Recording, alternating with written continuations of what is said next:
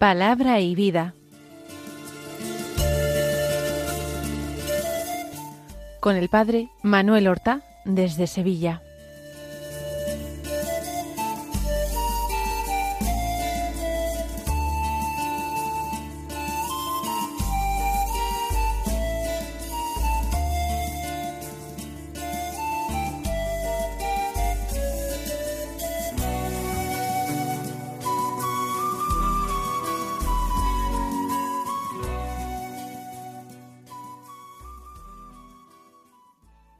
En el nombre del Padre y del Hijo y del Espíritu Santo.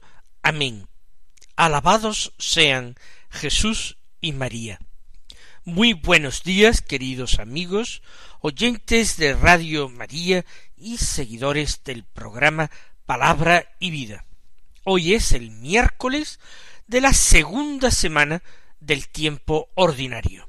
Este miércoles es 17 de enero y en él la Iglesia celebra la memoria de San Antonio Abad, o de San Antonio el Grande, o San Antonio el Egipcio.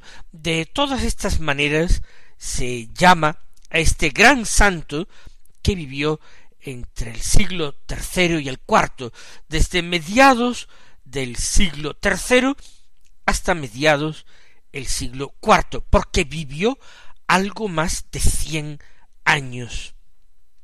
Se le considera el, si no el, el iniciador, pero sí el, el primero de los más conocidos impulsores o promotores de la vida religiosa eremítica.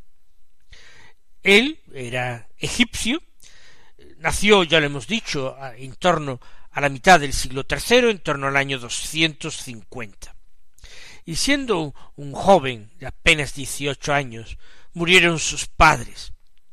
Y él escuchó en la iglesia aquel evangelio en que el Señor dice al joven rico si quieres llegar hasta el final, si quieres ser perfecto, vende lo que tienes, da el dinero a los pobres y luego vente conmigo.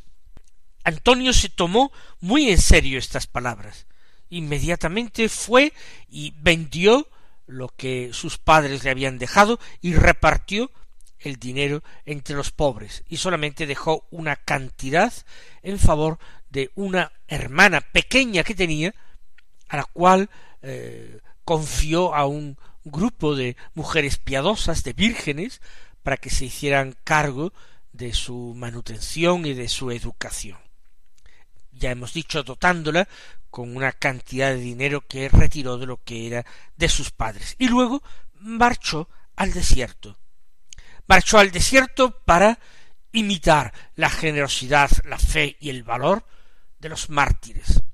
Marchó al desierto para combatir con el diablo. Empezó viviendo en una tumba, en un cementerio abandonado. Y después se fue alejando a medida que se internaba en el desierto buscando una mayor soledad para entregarse a la oración. Llevó una vida de penitencia, de trabajo, tejiendo con sus propias manos, y de esta manera eh, se granjeó una fama de santidad que hizo que muchos se pusieran en camino hacia el desierto para conocerle en persona, para pedirle consejo espiritual, o simplemente para pedirle que les permitieran vivir cerca de él, convirtiéndose así en sus discípulos. Precisamente en busca de mayor soledad, cambió en varias ocasiones de residencia. Se le da el título de abad Antonio Abad, no porque fuera un abad al estilo de los abades actuales o incluso de los abades de otros siglos o de la Edad Media, sino porque fue un superior, si no efectivo, porque no existía como tal un voto de obediencia, pero sí como consejero y padre espiritual de muchos discípulos que lo seguían al desierto.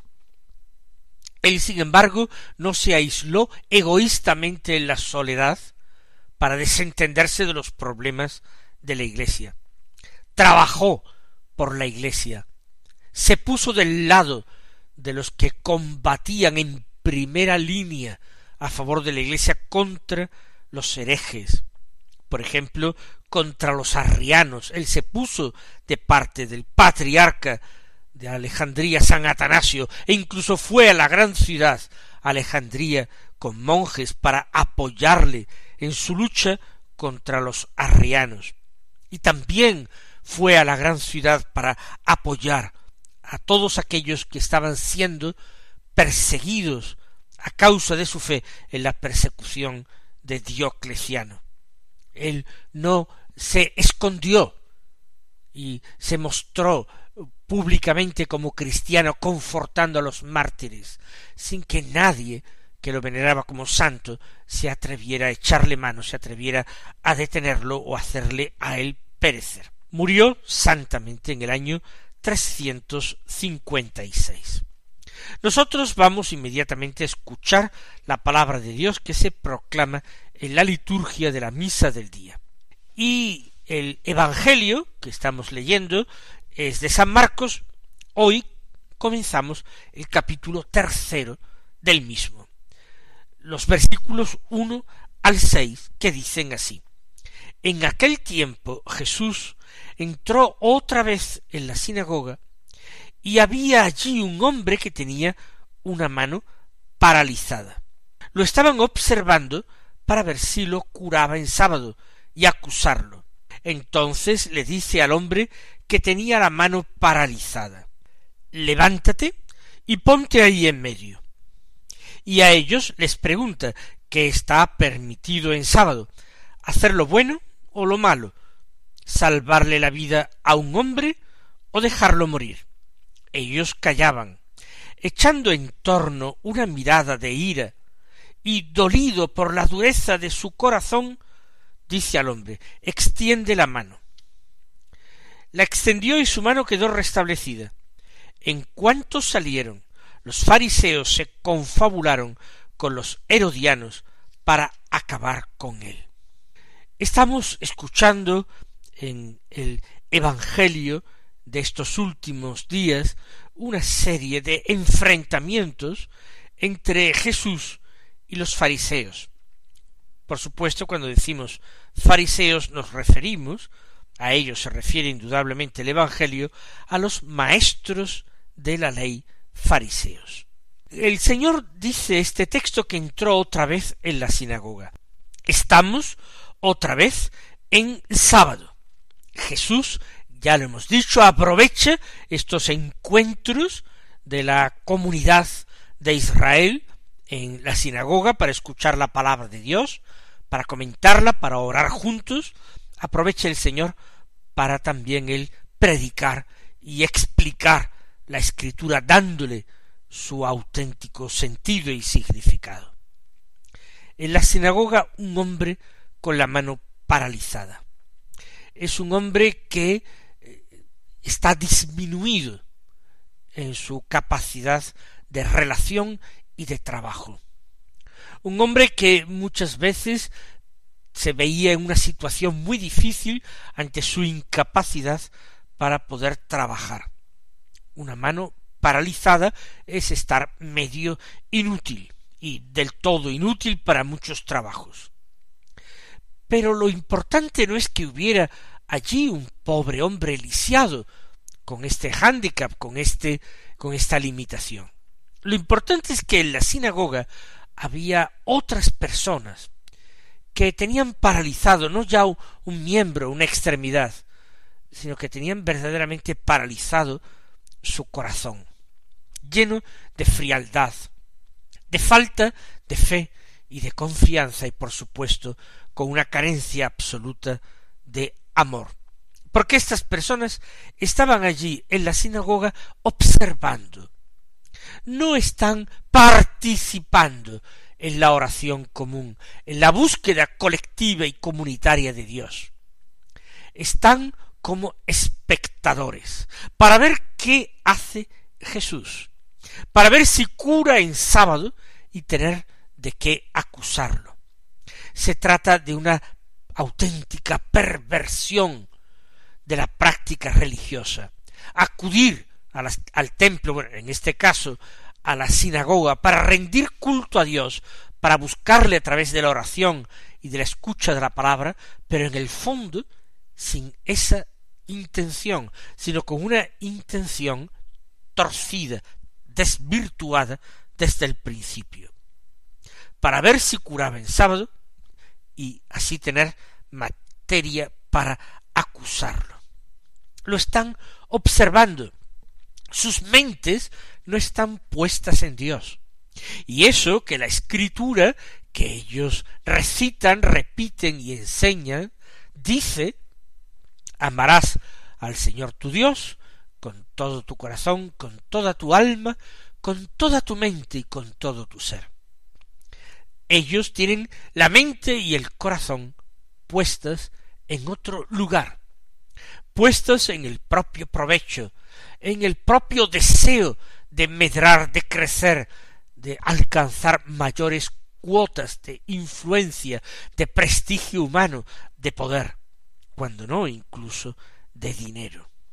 Estaban allí observándolo a él solo para ver si curaba en sábado y poder acusarlo.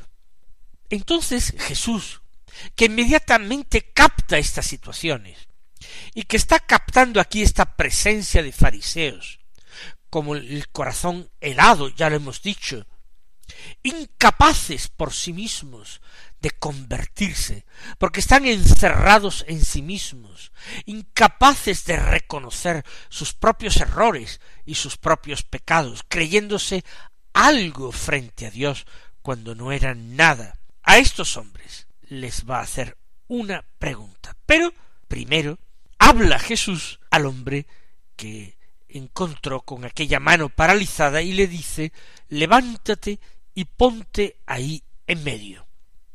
Jesús quiere ofrecerlo a la contemplación de los que están en la sinagoga.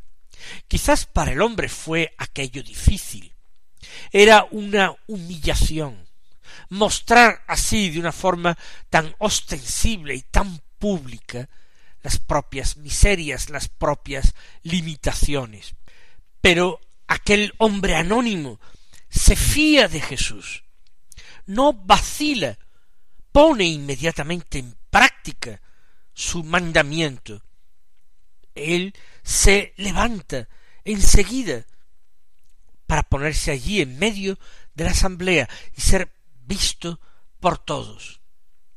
Jesús quiere que esto lo contemplen todos los que aquel sábado están rezando en aquella sinagoga levántate y ponte ahí en medio. Era cerca y a ellos les pregunta qué está permitido en sábado, hacer lo bueno o lo malo, salvarle la vida a un hombre o dejarlo morir. La pregunta parece ser una pregunta retórica, que tendría una contestación sencillísima que lo que está permitido el sábado, hacer lo bueno o lo malo, pues es obvio que en sábado lo que está permitido es hacer lo bueno. Y de alguna manera la ley de Dios nunca debería prohibir hacer el bien. Jesús, así como comprueba la fe y la confianza de aquel hombre de la mano paralizada, también comprueba y constata hasta qué punto es grande la codicia, el odio de los que le espían. Jesús se tiene que admirar de la dureza de corazón tremenda de aquellos hombres, para quienes el paralítico es simplemente un caso, un pretexto para ver si pueden coger a Jesús. De alguna manera el paralítico es el cebo del anzuelo que han echado aquellos hombres para como hemos dicho antes, intentar acallar la voz del Señor. El paralítico se puso en medio, se levantó, quizás con el corazón palpitante de alegría y de emoción.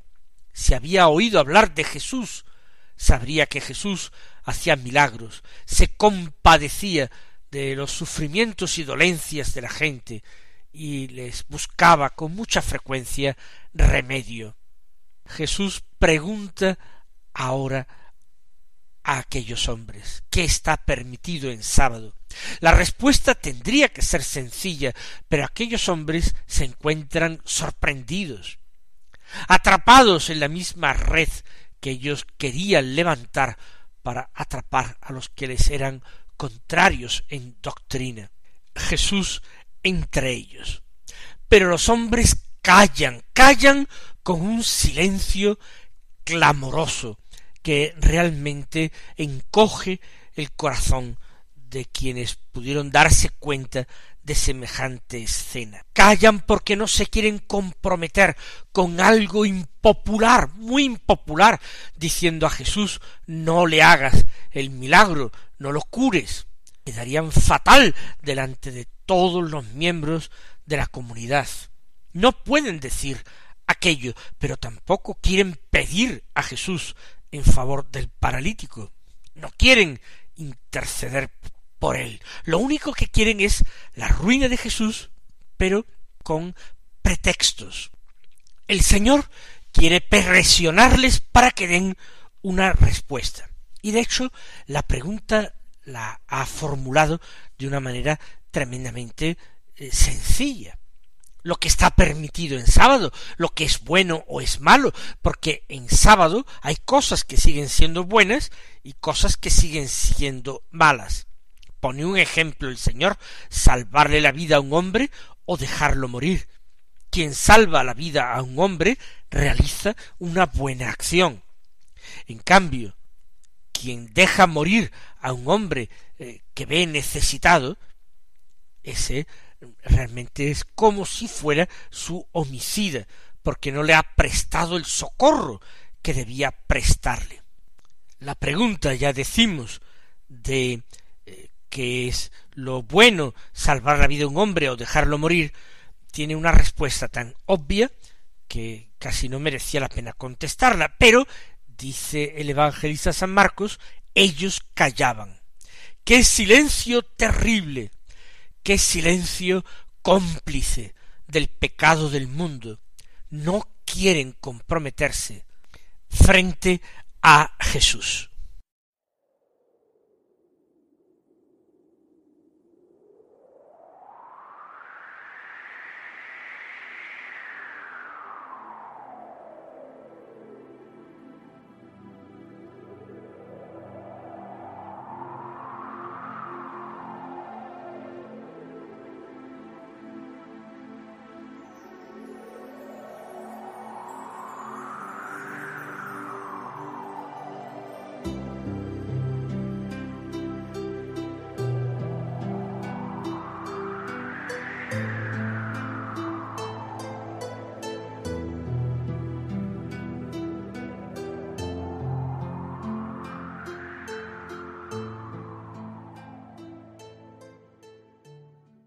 El evangelista San Marcos lo describe con una total concreción, con un carácter realista.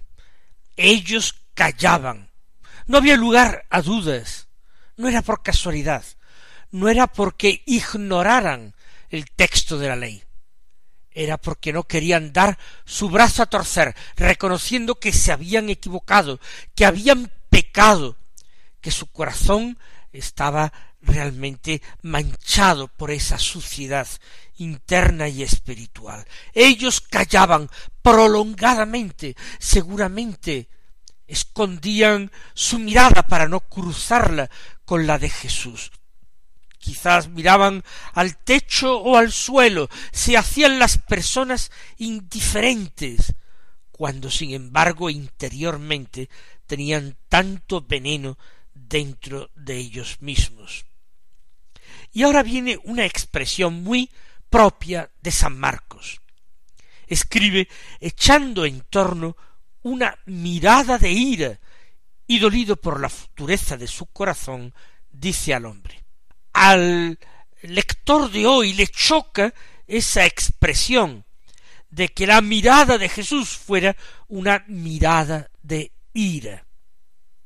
En Jesús no hay pecado. No hay pasiones humanas que tengan el más mínimo control de la persona. él fue siempre señor de sí. Pero eh, las emociones humanas, que no pasiones, se traducen también en gestos, en actitudes de Jesús. Claro que Jesús se llena de indignación cuando expulsa látigo en mano a los mercaderes del templo. Claro que el Señor llora de verdad, conmovido ante la muerte de su amigo Lázaro. Claro, pero el Señor no se deja dominar por la pasión. Por eso dice San Marcos que echó en torno una mirada de ira, de indignación. Es un dolor, pero un dolor que se mezcla con ira. Por eso dice de ira y dolido por la dureza de su corazón. Ya no argumenta con aquellos maestros fariseos, si ellos ni siquiera se han dignado dirigirle la palabra para pedir explicaciones, pues Jesús también va a ignorarlos a ellos. Jesús se dirige, después de haberlos mirado con ira por la dureza de su corazón, se dirige al hombre que tenía aquella eh, mano paralizada, para decirle extiende la mano. Aquel hombre podría haber dicho eso quisiera yo, pero no puedo. Sin embargo, forma parte aquel hombre de los verdaderamente creyentes. Una vez que Jesús lo dice de palabra, ellos intentan actuar conforme la orden recibida de Jesús, la orden recibida de Dios. Por eso aquel hombre inmediatamente la extendió y su mano quedó restablecida. Es un milagro patente. Jesús cura totalmente a la persona, y la cura nosotros lo imaginamos no solamente en lo exterior, sino también en lo interior. Como comentábamos el otro día en relación al paralítico introducido en camilla por el techo. Jesús le perdona los pecados y aquel hombre cree y porque ha creído en el perdón de los pecados también le es devuelta la salud de su cuerpo extendió la mano y quedó restablecida. Y no se cuenta ya más reacciones. Nos imaginamos que la gente estaría muy emocionada, que él saldría dando saltos de alegría, pero el texto dice que en cuanto salieron de la sinagoga, los fariseos se confabularon con los herodianos para acabar con él.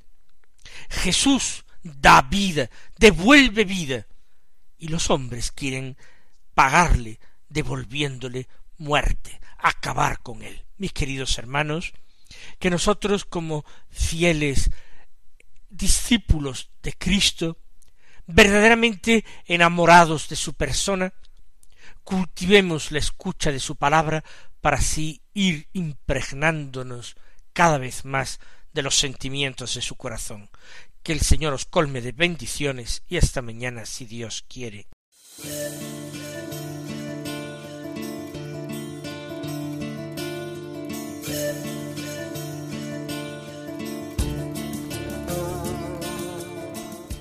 Han escuchado en Radio María Palabra y Vida, un programa que dirige el Padre Manuel Horta.